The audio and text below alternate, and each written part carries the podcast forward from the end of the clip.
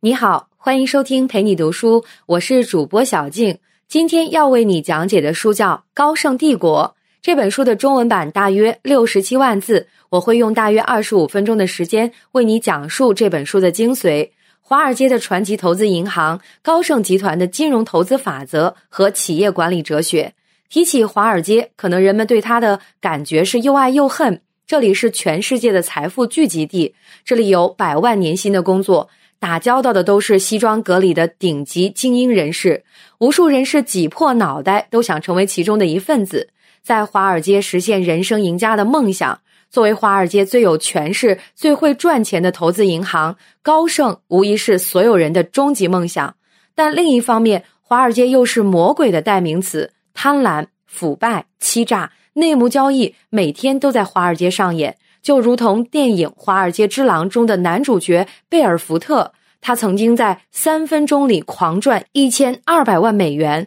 三十岁出头就拥有了亿万身家。后来不断铤而走险，触犯法律，到最后悲惨的结束了自己的人生。那么，真正的华尔街究竟是什么样的呢？今天推荐的这本《高盛帝国》，就是通过讲述高盛集团一百四十多年的发展历史，展现了华尔街真实的商业世界，揭示了今天金融市场的运作规律以及不为人知的政治秘密。同时，这本书还分享了高盛的企业管理之道。高盛作为全球最成功的企业之一，历史悠久的合伙人制度是它能够基业长青的重要原因。对于今天华尔街以外的企业管理者也有重要的启示。这本书的作者查尔斯·爱丽丝可以说是华尔街首屈一指的投资专家，出版过十余本著作，致力于让投资者了解股市的运作方式。《高盛帝国》这本书就是建立在他为高盛提供超过三十年的战略咨询服务基础之上。作为一个华尔街的局内人，爱丽丝有足够的优势，近距离观察高盛，揭示他巨大成就背后的秘密。爱丽丝长期在哈佛大学和耶鲁大学任教，将深厚的金融投资和知识传递给大众，是她的拿手好戏。所以，《高盛帝国》这本书不仅让全球的金融专业人士爱不释手，还广受华尔街之外的金融爱好者的喜爱。今天我们会分三个部分为你介绍高盛的成功秘诀。第一部分政府关系，第二部分操纵金融市场，第三部分合伙人制度。下面我们就一个一个来说。先来说说第一部分，高盛跟美国政府的关系。高盛通过把自己的人安插到政府里担任要职，来影响财政政策规则的制定，让市场朝着自己有利的方向发展，获得了独家竞争优势。高盛在美国历届政府里到底安插过多少人？这个数字算一算，估计会让人吓一跳。看看特朗普总统的内阁成员，包括财政部一号和二号人物、国家经济委员会主席、副主席、安全顾问等重要岗位，都是高盛人在把持，以至于大家开玩笑说，这哪是政府内阁在开会，这简直就是高盛的管理层在开会。这还没说完，高盛还是美联储的黄埔军校，源源不断的把自己人输送到这个美国的中央银行里。当然，还有美国监证会，现在的负责人也是从高盛出来的。在美国政坛的成功，也让高盛的势力渗透到了全球的政治圈。前加拿大央行行长、现任英国央行行长卡尼曾在高盛工作十多年，现任欧洲央行行长德拉吉也是从高盛出来的。所以才会有人总结全球的经济走势看华盛顿，华盛顿的经济策略看华尔街，华尔街的政策建议主要是根据高盛的判断来决定。你可能会好奇，高盛是怎么做到的呢？这要从高盛的传奇 CEO 温伯格开始说起。温伯格当然不是等闲之辈，不过你肯定想不到他在高盛的第一份工作是什么。温伯格在高盛做的第一份工作竟然是保洁员，但是温伯格天生就是一个打破游戏规则的高手。在高盛工作没多久，他想办法获得了一个公司高层的关注。这位温伯格人生中的贵人，为没有受过多少教育的温伯格支付了继续学习的费用，这样温伯格才有机会学习金融知识，然后从高盛的保洁员升级为高盛的金融师。更没有想到的是，保洁员出身的温伯格日后会成为高盛的救世主。上个世纪初的几十年里，高盛还是华尔街上的一家不起眼的小公司，差点就在1929年的大萧条中破产。而当时的 CEO 温伯格并没有轻易放弃，还是不断寻找成功的机会。终于在1932年，温伯格把握了一次关键的机会，彻底改变了高盛的命运。这个机会就是罗斯福总统。1932年，罗斯福竞选总统，但是他并不是热门人选。再加上罗斯福所代表的民主党是替穷人说话的。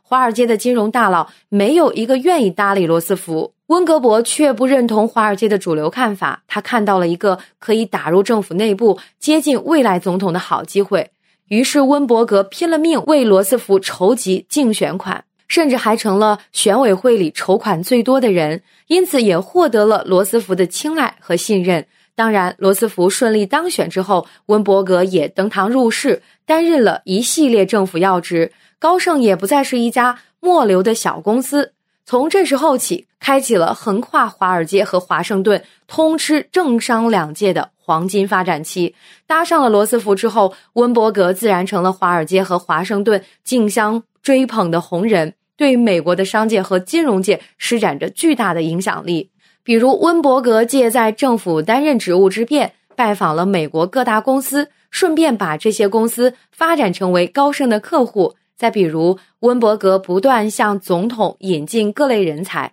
其中很多人后来都在政府的重要部门工作。这些人对温伯格怀揣着知遇之恩，可以想象，温伯格当年在美国就是政界和商界教父级的人物。再比如，温伯格还通过为总统撰写金融行业报告、组织行业委员会等工作，来潜移默化地影响政府对金融行业的监管思路、政策方向。尝到了从政的甜头之后，温伯格后来还跟包括艾森威尔在内的多位总统都保持着非常不错的交情。他也因此能够长期深入到政府最高决策层，对政府内阁成员的任免、行业政策规定制定，甚至是外交领域，都可以向总统直接提建议。温伯格为高盛打下了深厚政治基础，被高盛的历任 CEO 延续下来。高盛的前主席科尔金曾经自豪地总结高盛与政府的紧密关系。他说：“从政是高盛的 DNA，高盛在政坛的影响力是华尔街任何一家企业都无法比拟的。高盛人也普遍自豪地认为自己拥有无与伦比的金融市场操作经验，这可以在很大程度上帮助美国政府更好地制定金融和经济政策。但这也让政府的权力就会沦为资本寻租。”甚至是制造危机的工具。美国著名的政治题材电影《纸牌屋》里，生动地演绎了商界大佬是如何影响白宫，为自己寻求商业利益的。这里必须提醒一下，正如开始介绍的那样，《高盛帝国》这本书的作者爱丽丝自己就是华尔街的圈内人，她与高盛还有长达三十年的友谊。她在这本书里对高盛和华尔街的正面影响进行了全面的展现。但是却回避了高盛和华尔街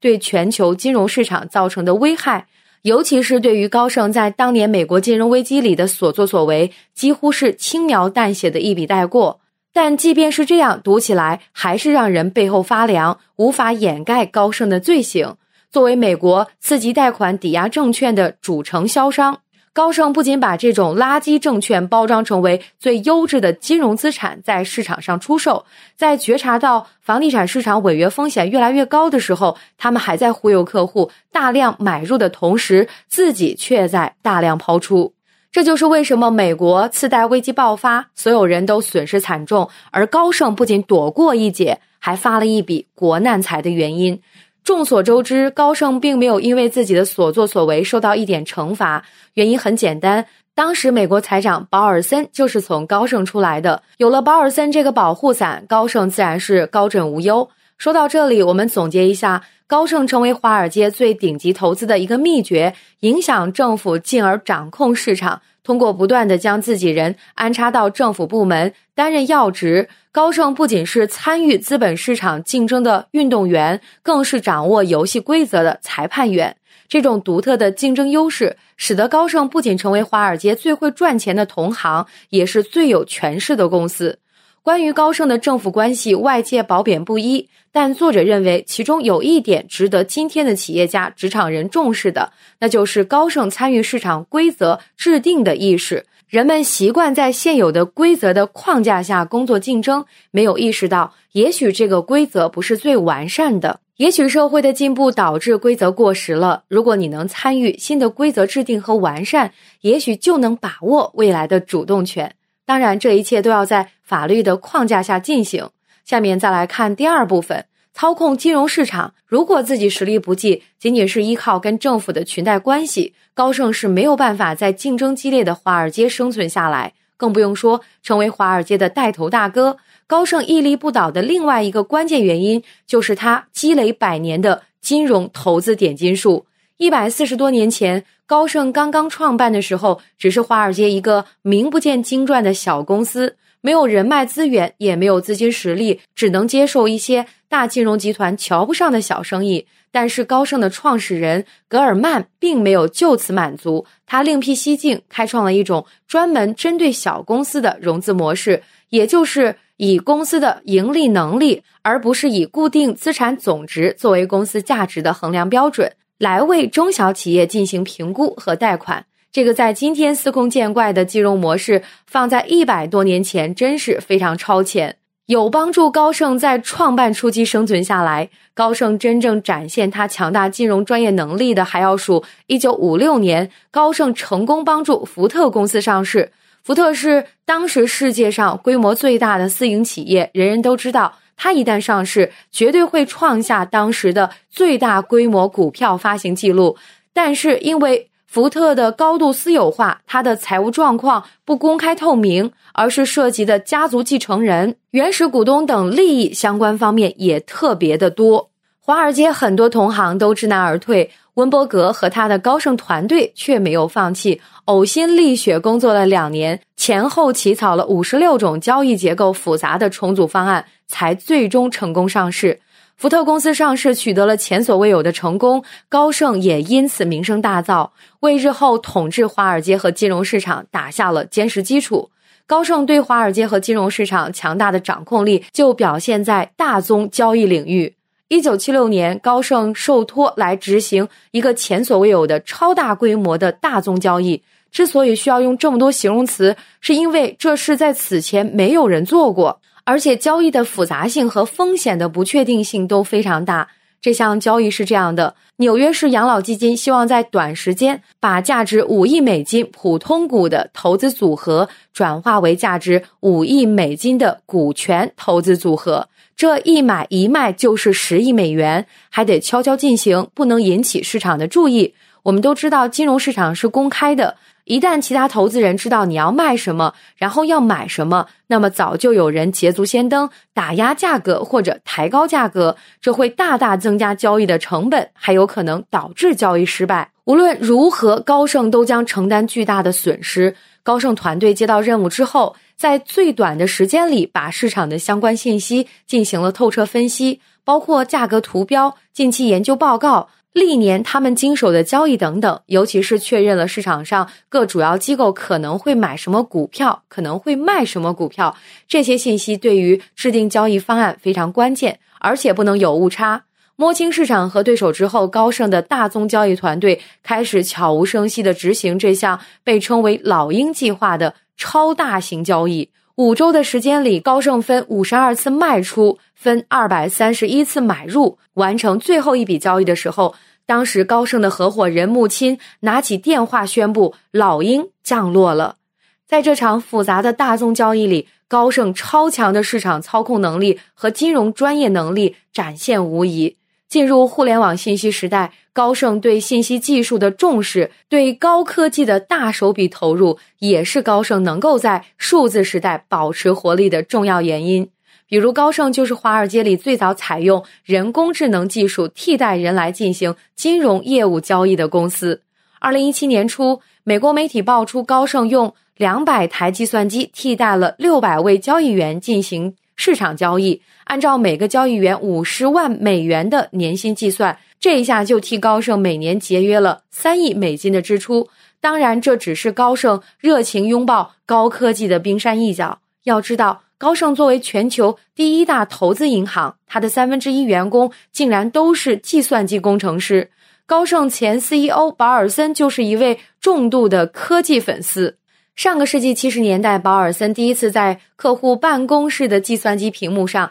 看到实时更新的债券价格表之后，他就坚信高科技会对金融行业带来颠覆性的改变。当保尔森掌舵高盛之后，花费五亿美金来更新公司的交易系统和金融量化分析系统。保尔森在互联网信息技术时代巨大的危机感，也是促使高盛不断进化、不断自我提升、不断引领行业发展的巨大动力。说到这儿，我们来总结一下高盛获得巨大成功的第二个秘诀：金融投资点金术。凭借对金融市场的洞察和对金融业务的创新。高盛能够在大公司的夹缝里找到生存空间，苦练内功，达到高超专业技能，帮助高盛拿下其他同行无法完成的各种金融交易。对技术进步、新鲜事物始终保持热情，也是高盛一百多年来越来越有活力的重要原因。就是因为如此，高盛几乎在每个关键的历史时期都能够把握千载难逢的机会。更重要的是，能够将机会转化为胜利。接下来，我们再来聊聊高盛的第三个独门武器——合伙人制度。高盛这本书的英文名字直译过来就是“合伙人制度打造高盛帝国”，足以见这个合伙人制度对于高盛来说是非常重要的。那么，为什么它会有这么大的作用呢？合伙人制度顾名思义，就是有两个或者两个以上合伙人共同拥有公司、共享公司利润的制度。高盛最开始的两个合伙人就是亲家，这点我们都非常容易理解。做生意最开始都是夫妻店，或者是亲戚朋友搭帮一块儿。高盛的特别之处在于，创办五十年后，公司的合伙人清一色还都是这两大家族自己的人，所有的业务都是在取得合伙人一致同意之后才开展的。可能你会觉得奇怪，企业管理学不是都说了，裙带关系是公司发展壮大的大忌吗？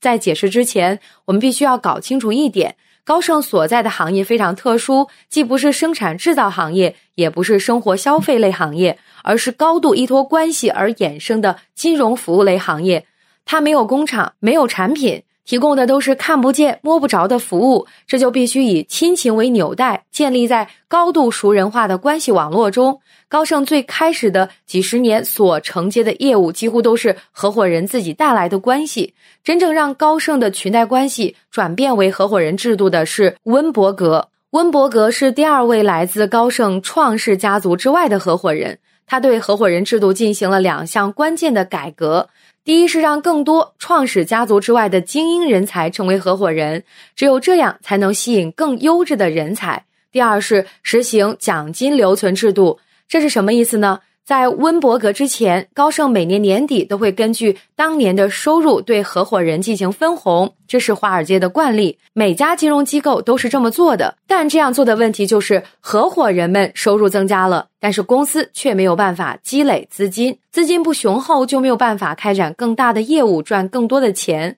看到了这个弊端之后，温伯格就实行了改革，把每年领奖金变成了退休或者离开的时候一次性拿走一大笔丰厚的奖金。虽然每年可用的钱少了，但是把大家的钱聚在一起，可以赚更多的钱。在高盛工作的都是聪明人，哪个方法收益更大，他们一看就清楚。当然，温伯格这么做还有一个重要的目的，就是让大家以公司的利益为最高利益，减少不同部门之间的内耗。无论是哪个部门赚到的钱，都会汇到公司的资金池，最后是站在公司层面按工行赏，部门之间的内耗自然就会少很多。温伯格并没有对高盛家族式的合伙人制度进行全盘改革，其中好的一面被很好的继承下来，尤其是家族观念是高盛文化的重要部分。在高盛，合伙人要尽可能参与到员工的生活大事中，比如出席婚礼、庆典等等，而且还得早早到场，这样才能确保融入到下属的生活里，